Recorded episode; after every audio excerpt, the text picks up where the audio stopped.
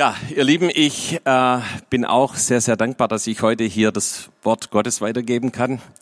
Ich liebe es, das Wort Gottes weiterzugeben. Sorry. Ähm, ja, vor acht Wochen war ich mit dem Fahrrad unterwegs. Es hat mich ein Auto erfasst und ähm, habe mir dabei die Kniescheibe gebrochen, den Ellenbogen, auch ein paar Schürfwunden im Gesicht gehabt. Trotz allem war das eine mega, mega Bewahrung, weil das Auto mich noch zwei, drei Meter vor sich hingeschoben hat. Und ich bin Jesus äh, überaus dankbar, dass er wirklich seine Hand über mir gehalten hat. Ich habe ein Beispiel mitgebracht. Ähm, das ist die Jacke, die ich während des Unfalls getragen habe, so eine Fahrradjacke. Und ich weiß nicht, ob ihr es erkennen könnt. Da gibt's hinten auf, dem, auf der Rückseite ein Loch ja, dieser Jacke. Und ähm, ich habe das erst im Krankenhaus bemerkt, dass da ein Loch drin ist. Und wir haben dann gesehen, dass in meinem T-Shirt an der gleichen Stelle auch ein Loch war, genauso groß. Und ich habe Gudla gebeten, sie soll mal nach meinem Rücken gucken, ob da irgendwie auch noch was ist.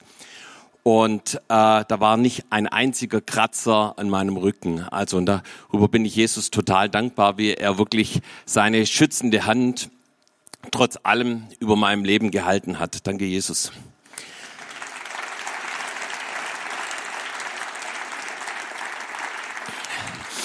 Ich möchte heute über ein Wort sprechen. Interessanterweise hat da der Herr auch äh, direkt paar Tage nach dem Unfall zu mir gesprochen. Ich hatte natürlich Zeit, das Wort Gottes zu lesen, zu studieren. Und ich weiß, ich bin ein bisschen dafür bekannt, viele Bibelstellen zu zitieren. Also mach dich gefasst auf ein kleines Bibelstudium heute Nachmittag. Ja, äh, aber ich hoffe, dass der Heilige Geist auch zu dir redet. Und du kannst es aufschlagen. Das steht im Epheser im Kapitel 3, und da können wir auch die erste Folie einblenden, genau, die Breite, die Länge, die Tiefe und die Höhe der Liebe Jesu. Ja, und ich glaube, dass äh, wir hier in dem Zeugnis gerade auch von Manfred gesehen haben, was passiert, wenn wir die Breite, die Länge, die Tiefe und die Höhe der Liebe Jesu in vollem Maße verstehen können. Und ich möchte den Vers direkt vorlesen. Also, das steht in Epheser 3, 18 und 19. Da heißt es, äh, Paulus eben bringt da einen Satz über mehrere Verse, deshalb steige ich mitten im Satz ein, also dass wir dazu fähig sind, mit allen Heiligen zu begreifen, was die Breite, die Länge, die Tiefe, die Höhe ist und die Liebe des Christus zu erkennen, die doch alle Erkenntnis übersteigt, damit ihr erfüllt werdet bis zur ganzen Gottesfülle. Ja, und das ist schon mal eine gute Botschaft. Wer möchte bis zur ganzen Gottesfülle erfüllt werden? Ja, also hier sind ein paar. Ähm, und wie passiert es eben dadurch, dass wir äh, mit allen Heiligen zusammen, also da wird eben niemand ausgeschlossen, mit allen Heiligen zusammen erfassen, begreifen, was eben die Breite, die Länge, die Tiefe, die Höhe ist, ja, von der Liebe Jesu. Ja. Und äh, ich glaube, dass das eine was ganz Gigantisches ist, was Gott uns da zeigen möchte. Ja, äh, ich glaube, da können wir noch so viel Mathematik oder Astronomie oder sonst was studieren und kommen dem nicht näher. Aber es gibt eine ganz einfache Möglichkeit, und zwar, wenn Jesus es uns offenbart. Ja, wenn Jesus auf einmal, ich sage jetzt mal, diesen Glaskasten zerbricht und auf einmal merkst du, wow, das ist die Liebe Gottes, ja, die sich in allen Richtungen widerspiegelt. Und äh, ja, diese speziell eben diese Länge, Breite, Höhe und Tiefe, die wird jetzt unterschiedlich aus gelegt. Ja, manche sprechen eben von dieser ewigen Liebe Gottes, ja, die sich in allen Richtungen widerspiegelt. Ähm, ich will heute mal eine ganz einfache, in, uns in eine ganz einfache Auslegung hineinwagen.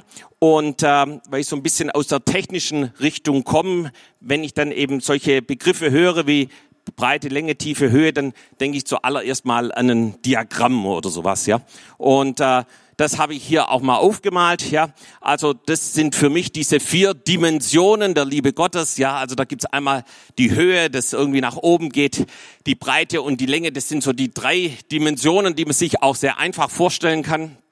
Bei der vierten Dimension der Höhe wird's, äh, der Tiefe wird's natürlich dann noch mal bisschen interessanter. Also hier in dem Fall die vierte Dimension eben in die Tiefe und äh, Ja, wir wollen uns also anschauen, was ähm, hat das damit auf sich? Und ich bin dann noch auf ein ganz anderes Diagramm gestoßen. Und das andere Diagramm, das findest du in keinem Mathematikbuch, in keinem Physikbuch, aber das ist eins der bekanntesten Diagramme überhaupt. Ich bin mir sicher, du hast es schon irgendwo mal gesehen und das spiegelt die Höhe, die Breite, die Tiefe äh, der Liebe Gottes noch viel, viel mehr wieder.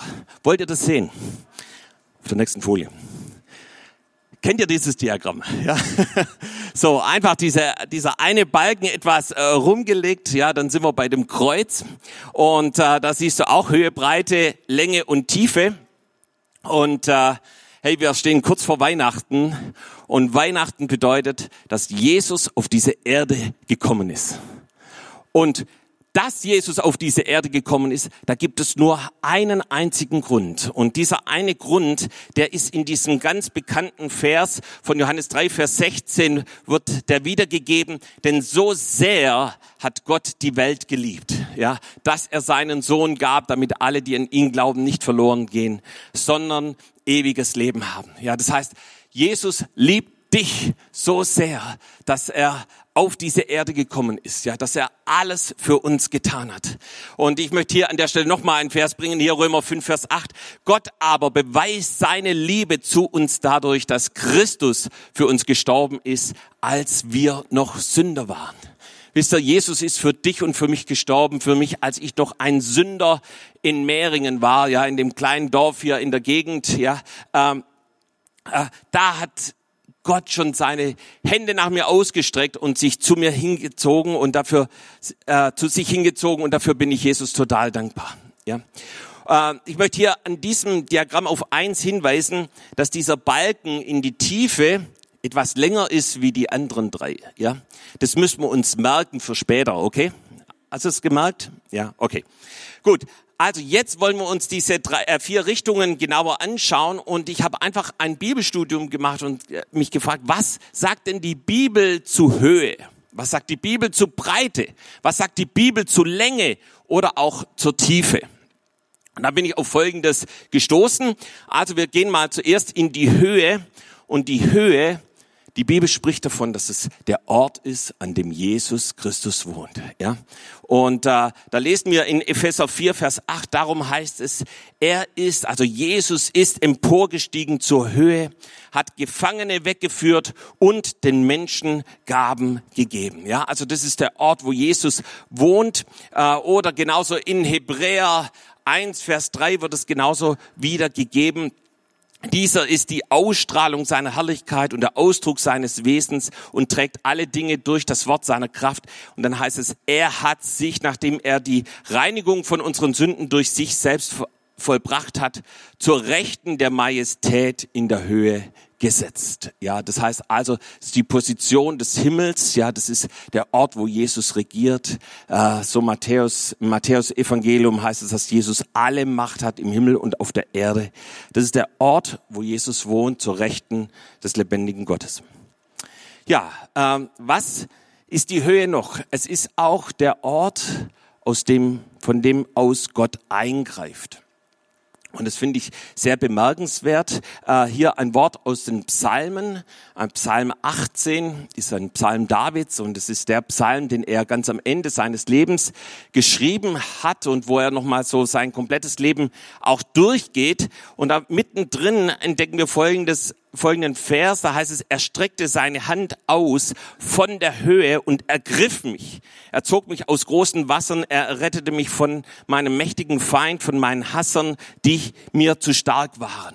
Ja, das heißt, er beschreibt den lebendigen Gott damit, dass er aus der Höhe seinen Arm ausgestreckt hat und David rausgezogen hat. Hey, und David hat wirklich Probleme gehabt. Ja, also der äh, hat gegen viele Feinde kämpfen müssen, ja, und selbst sein äh, König vor ihm, ja, hat ihn mit dem Speer äh, aufspießen wollen und vieles andere mehr und äh, ist verfolgt worden und er war in vielen Kriegssituationen, aber er hat eins erlebt, wie in diesen Situationen die Hand Gottes aus der Höhe kam und ihn ergriffen hat. Ja.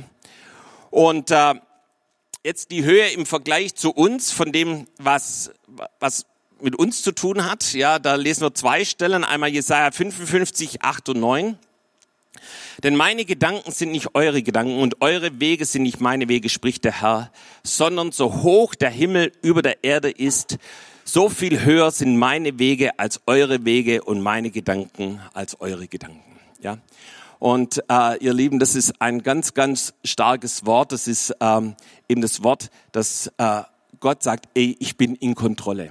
Und ich, ich weiß nicht, wie es dir in deinem Leben oder vielleicht auch jetzt gerade in der Zeit geht, ob du vielleicht denkst, ey, Jesus, eigentlich müsste das jetzt bei mir ganz anders laufen, du müsstest das komplett äh, in eine andere Richtung bringen oder eingreifen und, und du fragst dich, warum ist es dann eigentlich so?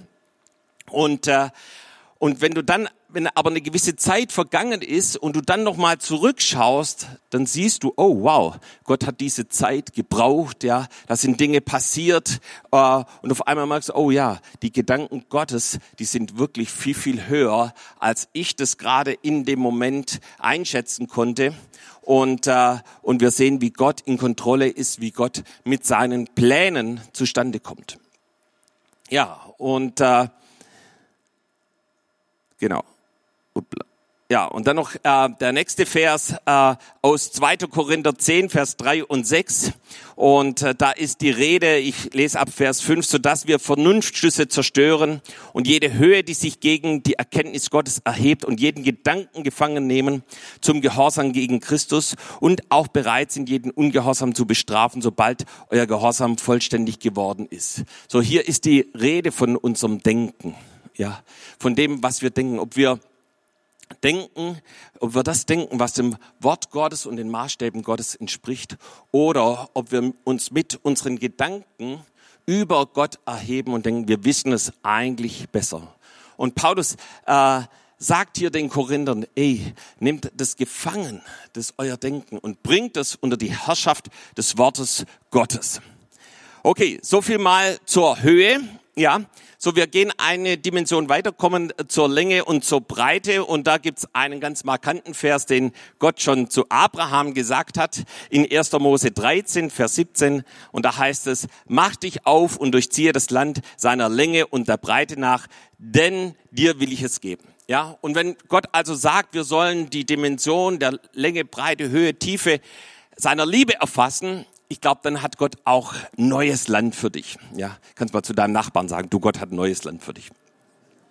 Ja, und äh, das heißt, er möchte dir eine Perspektive öffnen, er möchte äh, dich segnen, dich ganz persönlich, er möchte deine Kleingruppe segnen, er möchte äh, deine Familie, deinen Dienstbereich, auf, er möchte dich auf der Arbeit segnen. Gott sagt, ey, fang an, äh, das Land zu durchziehen. Ja, was hat Abraham denn da gemacht? Er ist dann eben an bestimmte Punkte gegangen, hat dort gebetet, hat Altäre aufgerichtet und diese Verheißung ist in Existenz gekommen. Ja, und ich glaube, Gott sagt es auch zu uns, wenn wir hier von der Breite und der Länge sprechen. Ich möchte meine Verheißungen in deinem Leben in Existenz zu in Existenz bringen. Ja, und jetzt ähm, müssen wir uns drei Richtungen gemeinsam, also gleichzeitig anschauen, weil es jetzt einige Verse gibt in der Bibel, die eben immer von der Länge und der Breite und der Höhe sprechen. Und äh, ich muss zugeben, ich habe eigentlich angefangen beim Bibelstudium mit der Tiefe. Da kommen wir auch gleich dazu. Und da gibt es wirklich ganz, ganz erstaunliche Dinge, was äh, die Bibel zur Tiefe sagt. Aber ich war zuerst ein bisschen erstaunt, was eigentlich eben jetzt zu Breite, Länge und Höhe steht. Und äh, da gibt es eben auch viele Bibelstellen, aber die fast immer so in dem ähnlichen Zusammenhang sind. Und äh, ich möchte euch mal ein paar davon zeigen. Ja, also wir schauen uns jetzt die Breite oder die Länge, Breite und Höhe an. Und das habe ich überschrieben. Das ist die Dimension der Gegenwart Gottes. Ja, das ist der Ort, wo Gott wohnt. Das ist der Ort, wo er selber sein möchte. Ja, also wir haben das einmal beim Thema Bundeslade. Und ihr kennt vielleicht diese Stellen, wo eben im zweiter Mose das ständig beschrieben, denn fertige das an, das soll so lang, so breit, so hoch sein. Ja, also so zum Beispiel die Bundeslade. Sie sollen eine Lade aus Akazienholz anfertigen. Zweieinhalb Ellen soll ihre Länge sein, anderthalb Ellen ihre Breite und anderthalb Ellen ihre Höhe. Und Oh, jetzt ist das alles anders angeordnet, egal. Äh, dann der Vorhof genauso, ja. Also beim Vorhof auch Länge, Breite, Höhe. Und dann geht es nachher beim Tempel genauso weiter im Chronik, ja, ähm, eben, das war die Stiftshütte, jetzt kommt der Tempel. Auch da gibt Gott die Beschreibung, die Länge betrug nach altem Maß 60 Ellen, die Breite 20 Ellen und so weiter. Und dann eben nochmal bis hin zu dem Allerheiligsten wird es eben immer wieder beschrieben, wie ihr es hier auch gerade auf der Folie seht. Und irgendwie hat mich das berührt, dass Gott immer wieder von der Länge, der Breite und der Höhe spricht und sagt, hey, das soll genau so lang, breit und hoch sein, der Altar, der, das Heiligtum, das Allerheiligste. Und ich glaube, Gott spricht darüber, dass diese Dimension, was, wo wir im Epheserbrief darüber lesen, dass Gott sagt, hey, ich möchte dich möchte jeden Einzelnen in, zum Ort der Gegenwart Gottes bringen. Ich, die Bibel sagt auch gerade im, zu Mose, das ist der Ort, wo ich dir begegnen möchte. Das ist der Ort, wo ich zu dir reden möchte. Das ist der Ort, wo ich Gemeinschaft mit dir haben möchte. Das ist der Ort der persönlichen Begegnung mit dem lebendigen Gott. Und ich glaube, es gibt nichts, wonach sich Jesus noch mehr sehnt, als dir ganz persönlich zu begegnen. Und ich bin so dankbar, Rainer hat einiges hier zur Eröffnung gesagt.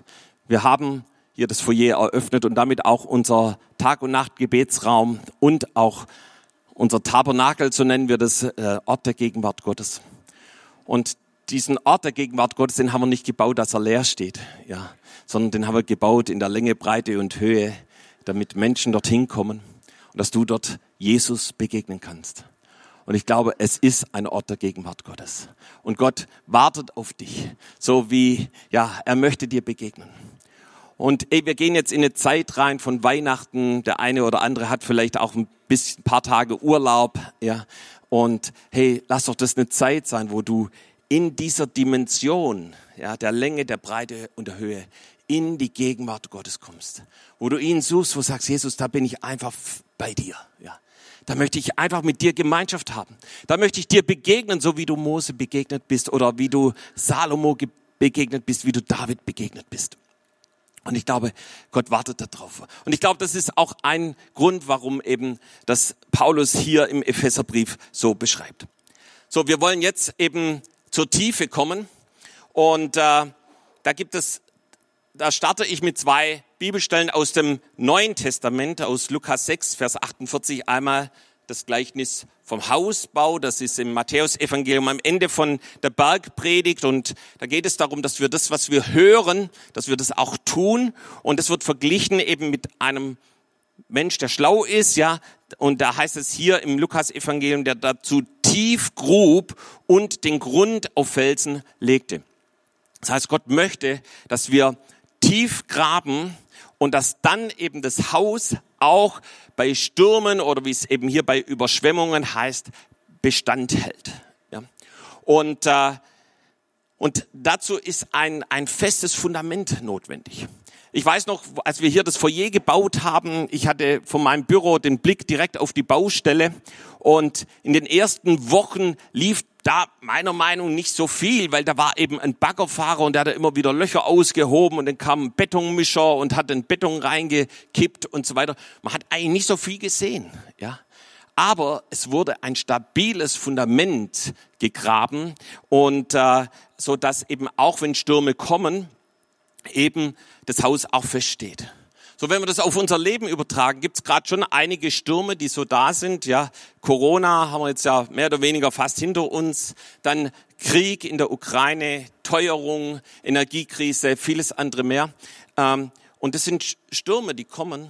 Aber da, wo wir fest gegründet sind, auch vor allen Dingen in die Tiefe. Und ihr könnt euch noch an das Kreuzdiagramm erinnern. Ja, die Tiefe, das war besonders lang, ja, äh, glaube, möchte Gott, dass wir ganz tief in ihm gegründet sind und dass wir eben das tun, was er sagt. Und dann eben das Gleichnis vom Sämann. Und da gibt's eben, äh, der das Wort Gottes austeilt, und da gibt's eben diesen felsigen Boden.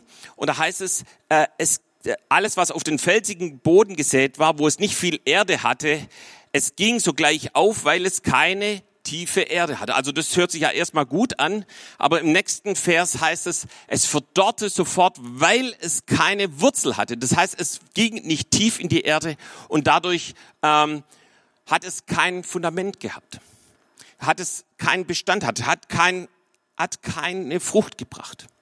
Und ich, ich glaube, dass Jesus damit sagt, ey, es ist wichtig, dass unser Fundament tief ist und dass wir eben auf tiefe Erde gegründet sind. So, dann noch ein paar Worte zur Tiefe. Und äh, der erste, oh, jetzt bin ich irgendwie verrutscht. Genau. Sorry, ist ein bisschen anders angeordnet, als ich es gewohnt war. Ja, das äh, erste Wort, wo es in der Bibel auftaucht, ist in 1. Mose 1, Vers 2 und da heißt es, die Erde aber war wüst und leer und es lag Finsternis auf der Tiefe. Und der Geist Gottes schwebte über den Wassern und wir wissen, dass Gott dann anfing, ähm, ja, die Erde zu schaffen, zu sprechen, es werde Licht und vieles andere. Und, äh, und wir müssen festhalten, dass die Tiefe eigentlich zu aller, allererst ein Ort von Finsternis war, wo Gott aber, so wie wir es auch an Chanukka feiern, Licht hervorbrachte. Ja, so, es ist auch der Ort, wo unsere Sünde landet. Ja, äh, ja, du wirst all unsere Sünden in die Tiefe des Meeres werfen. Ja, das heißt, da ist der Ort, wo die Sünde landet. Und als letztes in diesem Zusammenhang hier eben, dass Jesus ähm, sagt, dass eben diejenigen, die Menschen verführen zur Sünde, dass sie eben in die Tiefe des Meeres versenkt werden.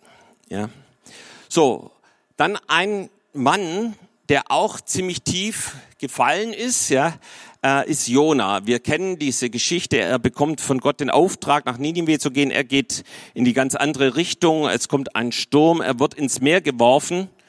Und dann, als er in dem Fisch des Bauches war, da fängt er an zu beten. Und in diesem Gebet heißt es, denn du hattest mich in die Tiefe geschleudert, mitten ins Meer, dass mich die Strömung umspülte. All deine Wogen und Wellen gingen über mich. Und ich sprach, ich bin von deinen Augen verstoßen. Dennoch will ich fortfahren, nach deinem heiligen Tempel zu schauen. Die Wasser umringten mich bis an die Seele, die Tiefe umgab mich, Meergras um schlang mein Haupt. Und das ist also die Beschreibung von jemand, der ganz, ganz tief unten war, wirklich am Nullpunkt angekommen. Und ihr Lieben, auch da hat Gott nicht gesagt, so, Jona, jetzt ist aus mit dir, sondern da hat eben die Hand Gottes, wie wir es vorhin gehört haben, aus der Höhe eingegriffen und Jona gerettet. Und ich möchte dir sagen, da wo du heute hier bist und du sagst, ey, ich bin irgendwie gerade am Nullpunkt meines Lebens, ich weiß nicht mehr weiter. Ja, vielleicht hat es mit Drogen oder Alkohol zu tun, vielleicht mit Finanzen, bist du pleite oder Scheidung oder tödliche Krankheit, Unfall, was es auch immer ist. Gerade jetzt in dieser Situation möchte Jesus seine Hand, streckt Jesus seine Hand nach dir aus und er möchte dich hinausziehen, so wie er Jona herausgezogen und letztendlich ähm, gerettet hat. So, die Tiefe ist der Ort, wenn wir an diesem Punkt sind, wo wir Gott, zu Gott rufen können. In Klagelieder steht es ja, aber ich rief deinen Namen an, o oh Herr, tief unten aus der Grube. Du hörtest meine Stimme, verschließe dein Ohr nicht vor meinem Seufzens, vor meinem Hilferuf. Ja, das heißt da, und damit möchte ich dich heute Nachmittag ermutigen, wenn du ganz weit unten bist, dass Jesus deine Stimme hört. Wenn du da zu ihm rufst, wenn du dich da zu ihm wendest, da kommt er und hilft dir. Ja, so wir sollten die Tiefe Gottes verstehen. Hier gehe ich ein bisschen schneller durch. So Daniel spricht über die Tiefe. Er offenbart, was tief verborgen ist. Ja, hey Gott hat ihm den Traum des Nebukadnezar offenbart. Ja, äh, hier 1. Korinther, der Geist erforscht alles, auch die Tiefen der Gottheit. Äh, und dann im Römerbrief, oh welche Tiefe des Reichtums sowohl der Weisheit als auch der Erkenntnis Gottes. Das heißt, da ist eine Tiefe der Beziehung zu dem lebendigen Gott, von dem eben hier Daniel oder auch Paulus spricht. Und ich glaube, Gott möchte uns ganz, ganz tief in seine Liebesbeziehung mit hineinnehmen. Und äh, wie können wir da hineinkommen? Was, was ist wichtig, dass wir tief verwurzelt sind?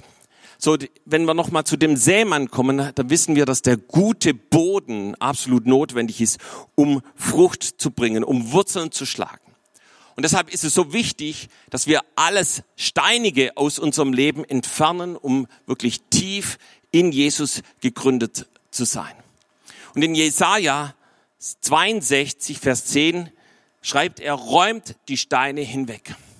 Und ihr Lieben, als ich ein junger Kerle war, da musste ich einmal mit mein, meiner Familie auf den Acker gehen. Ja, wir hatten eine Landwirtschaft. Und es war ein Acker, der war voller Steine.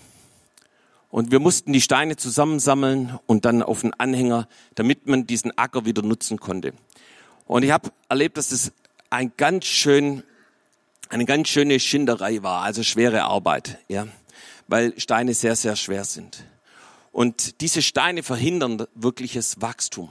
Die verhindern, dass wir tief in Jesus verwurzelt sind. Und deshalb ist es so wichtig, dass wir eben alles, was uns an einer tiefen Herzensbeziehung zu Jesus äh, hindert, dass wir das aus unserem Leben herausnehmen. Und ich glaube, das allererste, was uns hindert in eine tiefe Herzensbeziehung, ist Halbherzigkeit. So wirkliche Liebe, das ist eine Leidenschaft für Jesus zu haben. Ja. ja Gott möchte nicht, dass wir mit angezogener Handbremse ihn lieben, sondern Gott sagt, Jesus sagt es selber, dass wir ihn lieben sollen von ganzem Herzen, von ganzer Seele und mit all unserer Kraft.